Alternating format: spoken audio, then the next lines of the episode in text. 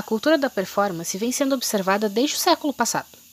Nietzsche acreditava que um dia os sujeitos deixariam de lado as obrigações de valores tradicionais, culturais e religiosos e seriam donos de sua própria vida e valores. No século XXI, podemos observar que os indivíduos já são donos de si mesmos e desvencilharam suas expectativas às tradições e às religiões e culturas. Hoje, os pais já não escolhem casamentos para os filhos, tampouco suas profissões. É dever do próprio ser tomar posse de suas decisões e, consequentemente, de seu sucesso profissional e pessoal. É a partir daí que a cultura da performance se estabelece. Segundo essa nova cultura, os profissionais só serão bem-sucedidos à medida que se desvencilharem completamente dessas tradições, ou qualquer outro tipo de prisão de valores considerados ultrapassados.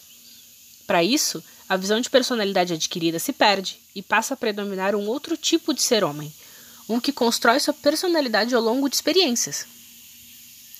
Para esse novo homem, as empresas também precisaram se modificar.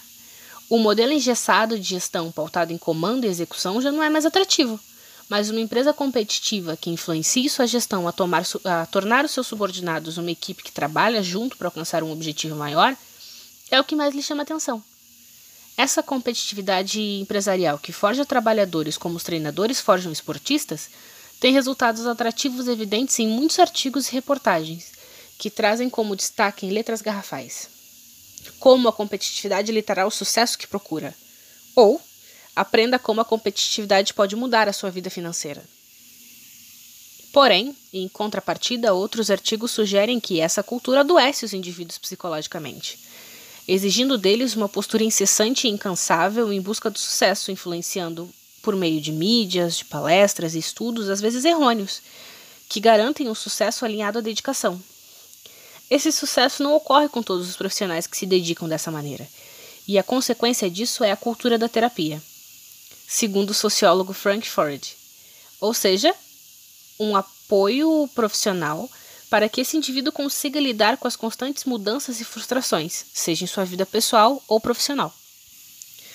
É provável que, ao ouvir a palavra competitividade, um profissional do ramo dos negócios associe a essa cultura imediatamente, assim como a superação dos limites, o rompimento de barreiras, ultrapassar adversários e outros termos comuns nos esportes.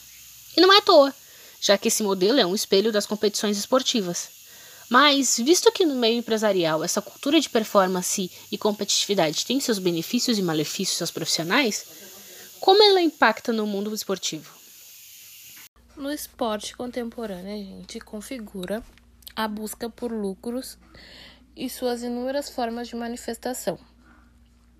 Essa característica se deve a diversas incorporações do esporte, formas distintas de cultura, além de objetivos, expectativas, possibilidades e limitações da parte dos praticantes, que delimitam as formas dessa prática. O modelo de concepção das formas de manifestação do esporte é uma proposta de sistematização das possíveis vertentes desse fenômeno na sociedade no século XXI. Configura-se, por essa análise, três categorias que compõem as formas de manifestação desse objeto: o ambiente da prática, a modalidade esportiva em questão e o sentido que dá essa atividade. De acordo com a combinação desses fatores, toma-se uma forma de manifestação que transmitirá valores morais e específicos aos sujeitos envolvidos. A sociedade utiliza o esporte como espetáculo, pois existe uma grande concentração uh, de pessoas que são espectadores do evento esportivo. A sociedade é consumidora disso. Portanto, quanto maior o número de espectadores, maior o número de investimento no setor financeiro. Visto que a indústria esportiva movimenta milhões, é nesse aspecto que RAD 2013 evidencia o fato citado nos dizendo que quanto mais envolvido e apaixonado o indivíduo está, maior o seu investimento no setor esportivo. Diante das necessidades impostas aos atletas de alto rendimento na atualidade, a superação se tornou um princípio e um termo recorrente entre aqueles que conseguiram chegar entre os mais destacados, os vencedores. Na estrutura do esporte contemporâneo, observa-se a reprodução do modelo liberal que privilegia a vitória. Embora sejam premiados os três primeiros colocados em disputas olímpicas, por exemplo, isso leva muitas vezes o ganhador da medalha de prata e e o da de bronze se sentir derrotado, negando um feito digno de histórico que ele fez com isso.